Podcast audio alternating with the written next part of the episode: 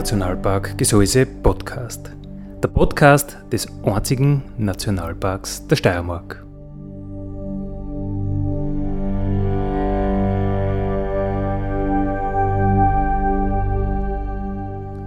Alle zwei Wochen neu mit Themen aus dem Nationalpark Gesäuse und aus der Nationalparkregion. Daddy,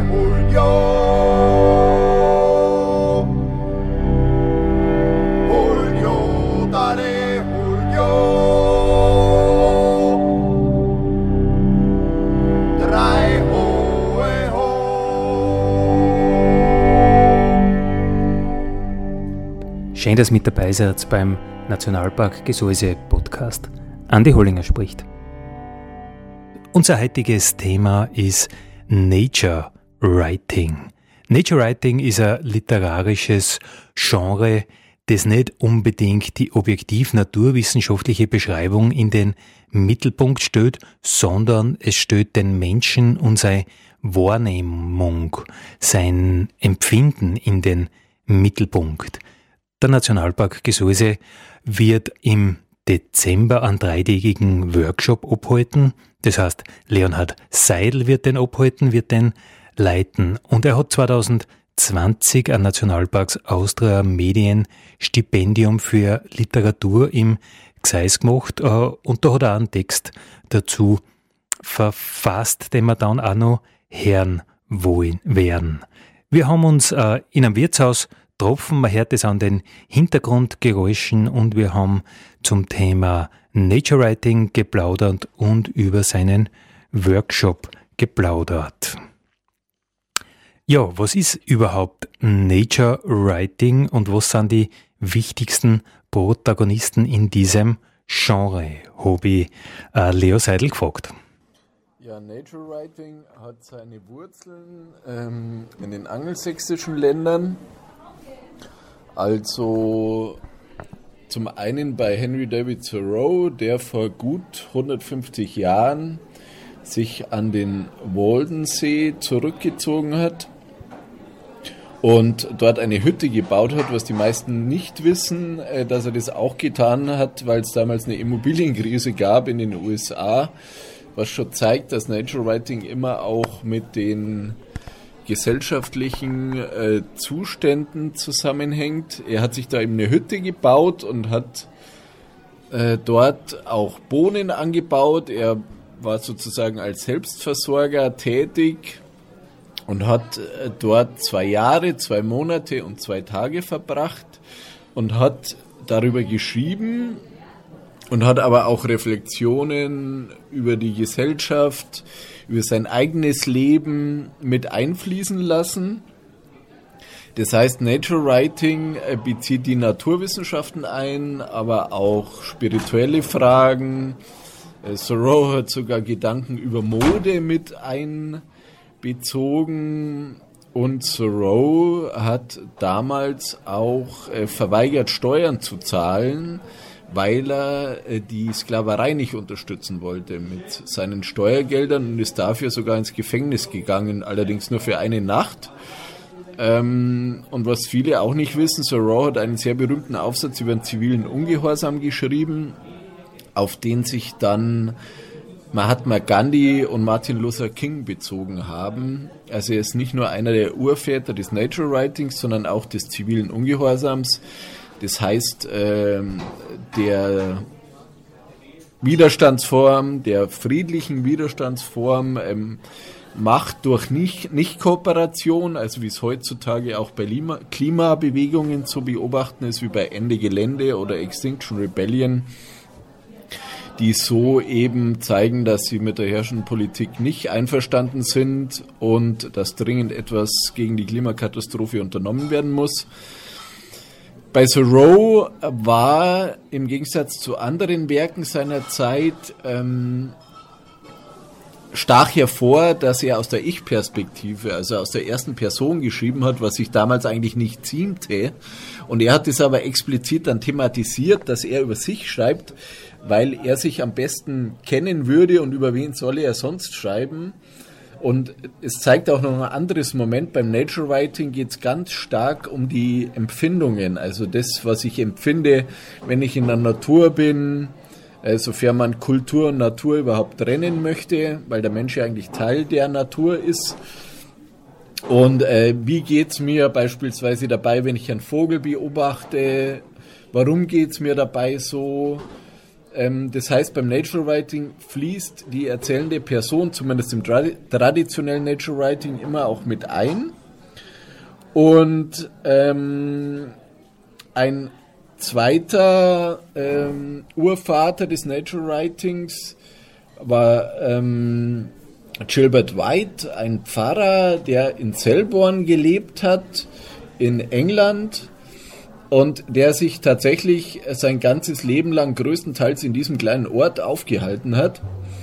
Und der hat aus Tagebucheinträgen dann Briefe verfasst an äh, Freunde, also das war, war ein progressiver ähm, Priester und der hat da Tiere beobachtet und hat auch eben, wie es in Briefen ja normal ist, aus der Ich-Perspektive geschrieben. Und bei ihm kann man auch gut eine Methode des Nature Writings äh, erkennen, und zwar das sogenannte Deep Mapping. Also man sieht auch wieder an diesem Begriff die Wurzeln. Deep Mapping meint, vom Großen ins Kleine zu gehen. Also dass man eine, eine Landschaft ähm, erkundet, äh, dass man dann auch vom Kleinen ins Große wieder geht, also von einem bestimmten Punkt aus äh, eine Gegend erkundet.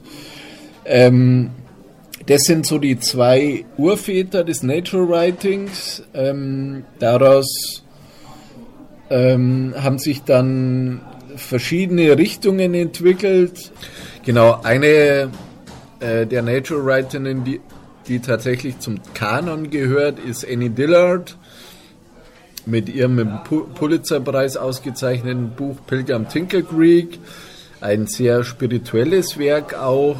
Ähm, dann, wen ich auch nur stark bewundere, ist ähm, Edward Abbey, der äh, Wüste der Einsamkeit geschrieben hat über seine Zeit im Arch National Park. Ähm, den finde ich darum auch so empfehlenswert, weil er damals den aufkommenden Massentourismus in den Nationalparks als Ranger mitbekommen hat sogar sabotierte, ein Stück weit. Er hat nämlich, wenn man so möchte, zivilen Ungehorsam geleistet und hat die äh, Vermessungsstangen äh, der Geografen wieder ausgerissen, nachdem die die äh, verbreiterten Autobahnen gekennzeichnet hatten, um eben sowas dem Massentourismus was entgegenzusetzen. Ihr Herz des Nationalpark Radio. Die Sendung vom Nationalpark Gesäuse, der sie manches Mal auch mit anderen Dingen beschäftigt, äh, nämlich so wie heute mit Literatur, mit literarischen Genres, mit Nature Writing. Zugegeben, hat natürlich auch was äh, mit Naturschutz, mit Naturwahrnehmung zu tun. Leo Seidel wird einen Workshop bei uns im Dezember zum Thema Nature Writing machen. Äh, wir haben uns im Vorfeld getroffen, wir haben plaudert miteinander, was Nature Writing ist und wer die wichtigsten ähm, Protagonisten sind. Äh, ich habe den Leo weiter gefragt, äh, wie sie Nature Writing weiterentwickelt hat oder im Laufe der Zeit verändert hat und welch, welche Strömungen das es da gibt. Genau, dann hat sich ähm, aus diesem Nature Writing, das sogenannte New Nature Writing in den ähm, in Großbritannien entwickelt, weil eben dieser sogenannte Sense of Place häufig, häufig national aufgeladen war, um nicht zu sagen nationalistisch.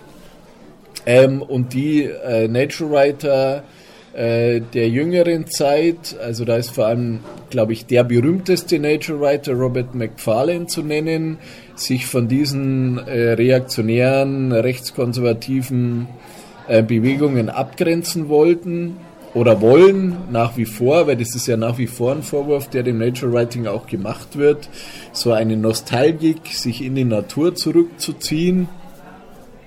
Ähm, auch eine Romantisierung der Natur, also dass quasi ähm, nur menschliche Gefühle ins Nature Writing gelegt werden, aber gar nicht ähm, wirklich die Natur erkundet wird, sondern nur das eigene Gefühlsleben reingelegt wird.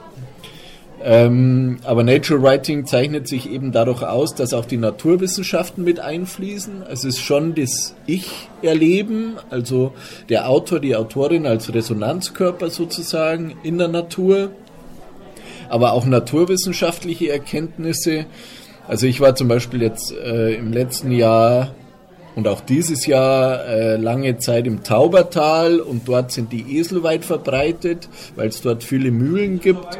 Das heißt, ich habe dort äh, zum Beispiel eine Jagd auf einen Esel, den ich angefangen habe, der entkommen war, einfließen lassen und auch die Kulturgeschichte des Esels, also die eben nicht unbedingt störrisch sind, aber die, die sich aufgrund ihrer Herkunft, ähm, nämlich äh, Nordafrika, angewöhnt haben, wenn Gefahr droht, starr stehen zu bleiben aufgrund des äh, unsicheren Untergrundes, um nicht abzustürzen. Also es hat nicht, nicht so sehr Wesenseigenschaften, was wir ihnen ja zuschreiben würden, also der störrische Esel, sondern ähm, ist eigentlich ist aufgrund ihrer Historie, wenn man so möchte. Genauso wie ich auch ähm, den, den Muschelkalt mit, mit einfließen lasse.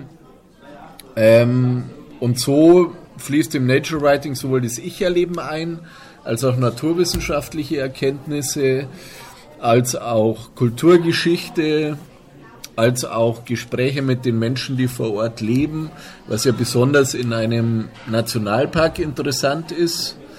Ähm, und auch, äh, ähm, wie es jetzt äh, äh, das Taubertal ist, beziehungsweise der Naturpark Frankenhöhe, in, in einem Naturpark geht es ja noch mehr um die Bedürfnisse von Tier und Mensch, ähm, als es jetzt im Nationalpark der Fall ist. Also es ist ja quasi so Zwischending zwischen Nationalpark und äh, landwirtschaftlich genutzten Flächen.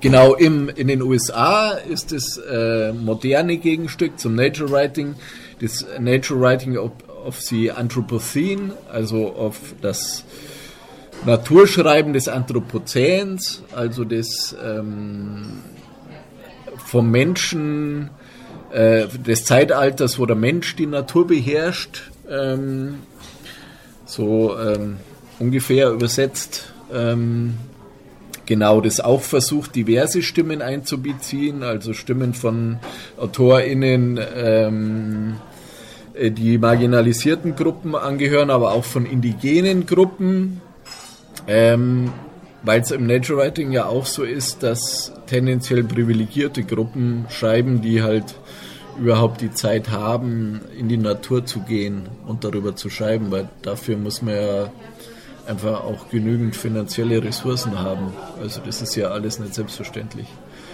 das tun zu können. Ähm, ja, über die Natur schreiben, aber das nicht in wissenschaftlicher Form, sondern einfach äh, sich selbst einbeziehen oder den Menschen mit einbeziehen, mit seinen Empfindungen, mit dem, wie es ihm so geht. Äh, Leo Seidel und ich, wir haben in einem Wirtshaus geplaudert. Es war in der Nähe vom Nationalpark Neusiedlersee vorige Wochen. Und ja, wir haben uns über das Thema unterhalten und über den Workshop unterhalten und Nature Writing. Eine kompletter logische Frage für mich war natürlich, warum heißt es Nature Writing und gibt es keinen deutschen Begriff dazu, ähm, der das auch umschreiben würde? Also diese Anglizismen, das ist ja nicht jedermanns Sache. Und wenn man einen deutschen Begriff sucht, was war er dann am besten geeignet? Ja, Nature Writing, weil es eben aus den angelsächsischen Ländern kommt, weil es dort seine Wurzeln hat und ähm, weil es keine wirklich deutsche Übersetzung gibt. Also es ist eben zum einen diese, ähm, es sind verschiedene Disziplinen, also Historie, Naturwissenschaften, die mit einfließen, zu dem persönlichen Erleben. Und Natur beschreiben ist eben weniger, wenn man so möchte.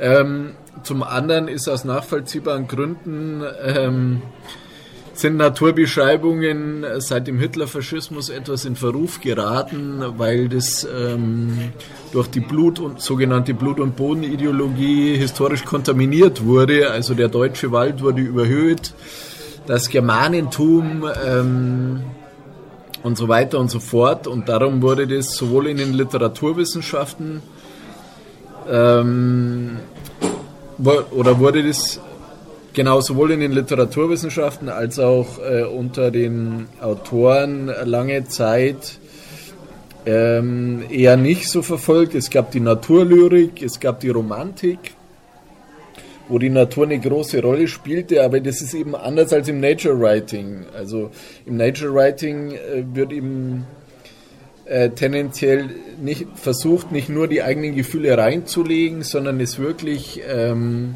multifaktoriell zu betrachten aus verschiedenen Gründen.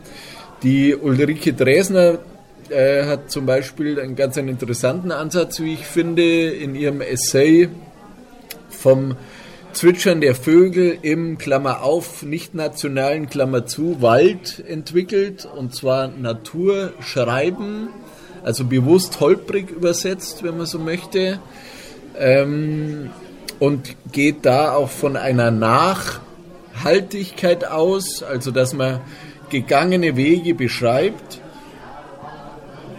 im Sinne von nach, nachdem ich sie gegangen bin, aber sie auch nochmal betrachtet, nach betrachtet, rückwirkend, was ganz gut diese, äh, diese Wechselwirkung des Nature Writings ähm, umfasst, weil es eben darum geht, wie, was empfinde ich in der Natur, was sehe ich und wenn ich Dinge beschreibe, dann sehe ich sie ja anders, als wenn ich sie nur sehe, weil ich ja im Schreiben wieder reflektiere über das Sehen und dadurch wird mein Sehen wieder anders. Ähm, genau, also es gibt verschiedene Übersetzungsvorschläge, Naturschreiben, dann gibt es die Naturkunden, also die vermutlich renommierteste Nature Writing Reihe des Berliner Verlags Mattes und Seitz Berlin.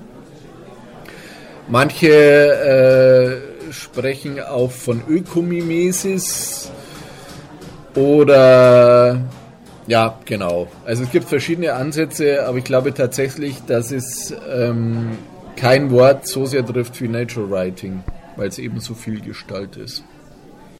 Plaudern da wir heute zum Thema Nature Writing, ein Genre der Literatur, das sich eben damit befasst, wie geht es dem Menschen, wenn er in der Natur ist. Also es ist nicht die äh, objektive wissenschaftliche Beschreibung im Mittelpunkt, sondern immer eine Interaktion mit dem Menschen, sehr oft auch mit dem eigenen Ich. Leo Seidel wird äh, im Dezember an so einem Workshop auf Schloss Kasek halten von 3. bis 5. Dezember 2021, dreitägiger Nature Writing Workshop und ich habe Leo Seidel im Vorfeld äh, getroffen und ihn gefragt, wie dieser Workshop ablaufen wird, wie man sich das vorstellen kann. Na, ich werde kurz einen ähm, theoretischen Input geben zum, zum Nature Writing. Das machen wir natürlich abhängig davon, äh, wie weit es von Interesse ist äh, für die Teilnehmenden und was sie schon wissen. Dann werden wir uns zu verschiedenen Tages- und Nachtzeiten nach draußen begeben, ähm, werden dort Eindrücke sammeln. Auch beim Nature Writing ist wie überhaupt beim Schreiben sind die verschiedenen In Sinneseindrücke ähm, relevant. Und dann werden wir uns, sofern die Teilnehmenden das möchten, die verschiedenen Texte anhören. Wobei mir immer ganz wichtig ist, das ist, also ich habe zwei, zwei äh, oberste Regeln sozusagen für meine Schreibworkshops, ähm, die ich ja seit, seit mittlerweile schon fast zwei Jahrzehnten gebe. Zum einen, vorlesen muss niemand. Ähm, das im Schreiben keine Zensur einsetzt, dass man nicht denkt, oh, jetzt muss ich das dann vorlesen wie in der Schule, weil leider erfahrungsgemäß in der Schule häufig viel kaputt gemacht wurde, aber es kann jede und jeder vorlesen. Und die zweite oberste Regel ist, dass es nicht um Rechtschreibung geht, sondern dass es erstmal um den Spaß geht, erstmal um das Produzieren sozusagen, weil überarbeiten kommen wir immer noch.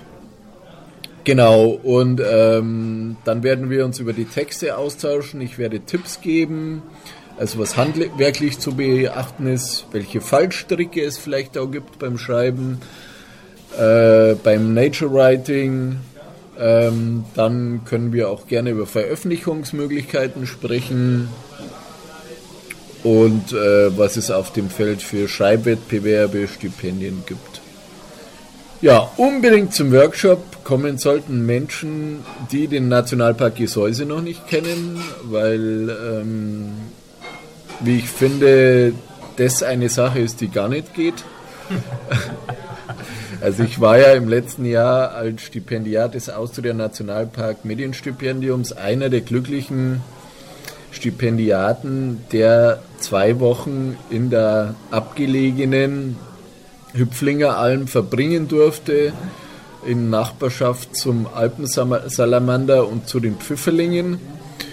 Und ähm, es ist ja auch so, dass das Schreiben erwiesenermaßen gesund hält und das in Verbindung mit in der Natur sein äh, ist natürlich was, was unser Immunsystem und unser seelisches und physisches Wohlbefinden enorm stärkt. Wer auch noch teilnehmen sollte, äh, sind Menschen, die eine Affinität zur Natur haben und zum Schreiben, die und Menschen, die gerne mehr über sich und das Verhältnis zur Natur erfahren sollen. Also das ist immer wieder interessant, was die Menschen im Schreiben äh, über die Natur, über sich selbst herausfinden. Ähm, ihre Ressourcen, aber vielleicht über Dinge auch, an denen sie, sie arbeiten sollten. Naja, und dann halt auch Menschen, die gerne in der Natur sind und die sich gern mit Gleichgesinnten austauschen und am Abend mal gemütlich äh, vor dem Kamin oder am Lagerfeuer sitzen. Wir plaudern heute über, wenn man so will, über Naturwahrnehmung, äh, wenn man es niederschreibt, nämlich über Nature Writing. Wie, zu, wie könnte die Zukunft des Nature Writings ausschauen? Habe ich Leo Seidel in einem Wirtshaus nahe vom Nationalpark Neusiedler, Neusiedlersee äh, gefragt, äh, ob das eine gängige Form äh, werden wird oder ob es doch eine Randerscheinung bleiben wird, dieses Nature Writing. Die Gefahr ist, wenn was mehrheitstauglich wird, dass es ähm, eine rein äh, kommerzielle Ausrichtung hat und dass es nicht mehr um das Ursprüngliche geht, ähm, nämlich sich der Natur gewahr zu werden, beziehungsweise die Gefahr, die natürlich immer besteht, ist die der sogenannten Ersatzbefriedigung. Sprich, dass ich mit dem SUV in Nationalpark Gesäuse fahre und mir da ein Nature Writing Buch zu Gemüte führe. Also das soll es natürlich nicht sein. Ähm, ich würde mir wünschen, dass es eben dazu beiträgt, Diskussionen anzustoßen, unsere Empathie für die Natur zu fördern und in diesem Sinne auch zu bleiben. Nature Writing hat halt immer irgendwas mit dem Schreiber zu tun, entweder mit seiner eigenen Person oder wie man gerade in seiner Zeit die Natur wahrnimmt. Ich habe Leo Seidel gefragt, ob äh, das Nature Writing auch unseren Blick äh, auf die Natur verändern, schärfen, klarstellen kann. Egal, ob man jetzt selber schreibt oder ob man viel derartige Literatur liest. Ich denke, ähm, dass Nature Writing dazu beitragen kann, die ähm, Trennung zwischen Natur und Mensch oder vermeintliche Trennung zwischen Natur und Mensch, die Dichotomie, die, die Gegensätzlichkeit Kultur versus Natur aufzuheben, die es ja eigentlich nicht gibt. Wir Menschen sind ja nach meiner Meinung ein Teil der Natur und die Natur ist ein Teil von uns. Nur durch die Moderne, die natürlich auch ihre Vorteile hat, wurde eben diese Trennung, ähm, trat sie noch stärker zutage. Ähm, ich glaube, wenn wir die Natur bewusster, achtsamer beobachten und darüber schreiben, wodurch wir sie ja achtsamer beobachten und nochmal genauer, ähm, lernen wir sie mehr zu schätzen und das, was man schätzt, schützt man tendenziell auch. Insofern ist meine Hoffnung natürlich, dass Nature Writing ein Beitrag gegen die Klimakrise und für eine Zukunft der nachfolgenden Generationen und unserer Kinder sein wird. Äh, Leo Seidel hat aber, wie schon angesprochen, 2020er Literaturstipendium im Nationalpark Gesäuse absolviert auf der Hipflinger Alm und er hat da eine Short Story geschrieben, äh, Hommage an Marlene Haushofer anlässlich ihres 100. Geburtstags äh, aus ihrem Buch Die Wand. Er spielt da mit einer Mischung aus Zitaten und eigenen Erlebnissen, eigenen Empfindungen und so entsteht einfach ein aktuelles, sehr authentisches und berührendes Werk. Die Wand Reloaded von Marlene Haushofer und Leonhard F. Zeidel. Heute, am 5. November, beginne ich mit meinem Bericht. Ich werde alles so genau aufschreiben, wie es mir möglich ist. Aber ich weiß nicht einmal, ob heute wirklich der 5. November ist. Mir sind einige Tage abhanden gekommen. Ich fürchte, dass sich in meiner Erinnerung vieles anders ausnimmt, als ich es wirklich erlebte. Was ich aber sicher weiß, es war bereits zu Ende, als es begonnen hatte. Ich muss schreiben, wenn ich nicht den Verstand verlieren will. Es ist ja keiner da, der für mich denken und sorgen könnte. Ich bin ganz allein und ich muss versuchen, die langen, dunklen Wintermonate zu überstehen. Ich rechne nicht damit, dass diese Aufzeichnungen jemals gefunden werden. Im Augenblick weiß ich nicht einmal, ob ich es wünsche. Ich sitze auf der überdachten Terrasse der Hüpflinger Alm, einer alten Jagdhütte im Nationalpark Gesäuse, in der ich eigentlich nur zwei Wochen als Stipendiat hätte verbringen sollen. An einem Holztisch, mit einer Kerze darauf, die ich erst entzünde, wenn die Dunkelheit mich nicht mehr lesen oder schreiben lässt. Wenn ich nicht in den Bergen oder im Nachbartal, im Nachbarkar, wie es hier heißt, unterwegs bin, um nach Menschen oder Tieren oder S-Bahn oder Nützlichem zu suchen und keine Reparatur oder Haushaltsarbeiten an oder in der Hütte zu verrichten habe, sitze ich hier, weil es viel heller ist als in der Alm, wo ich die kostbaren Kerzen aufbrauchen müsste.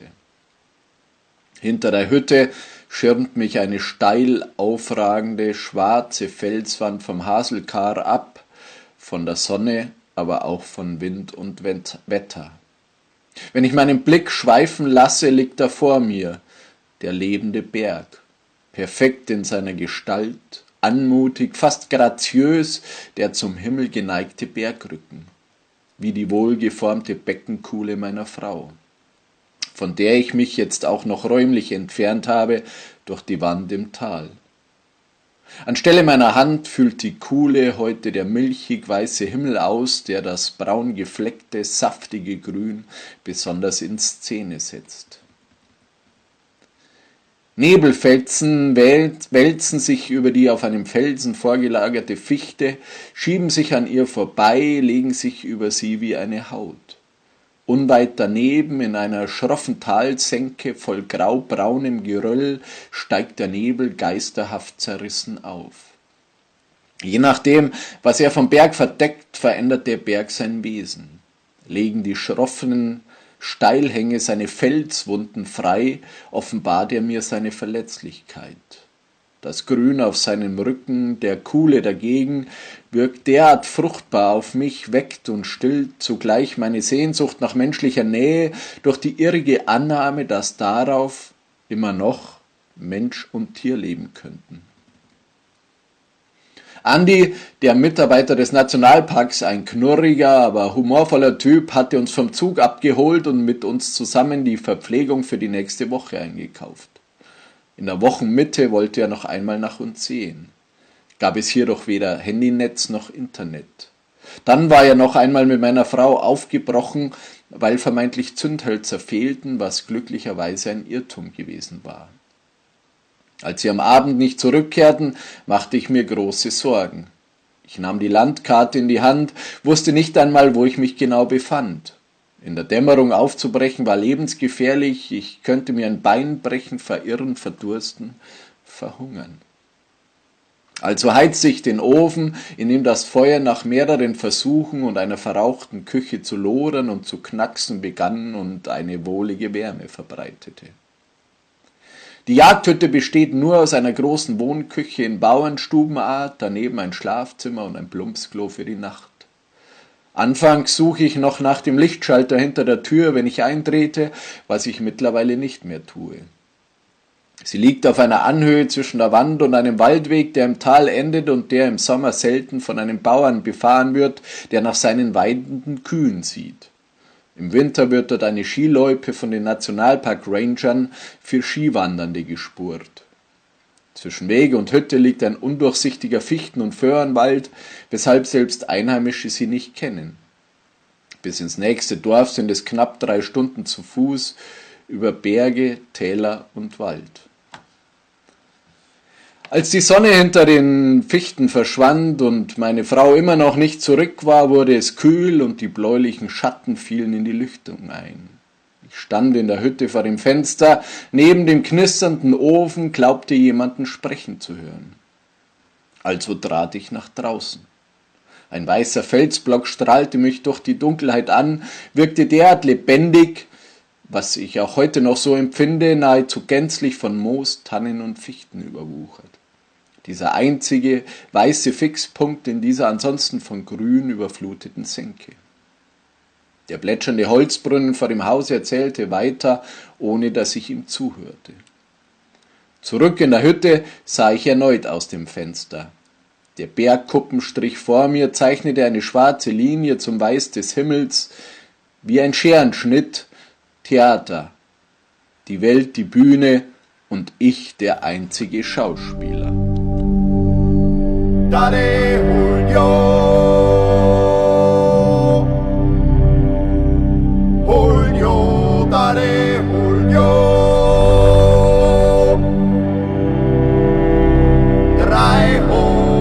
Ho. Das war der Nationalpark Gesäuse Podcast für heute. Ich freue mich, wenn ihr wieder mit dabei seid in 14 Tagen. Vielen Dank.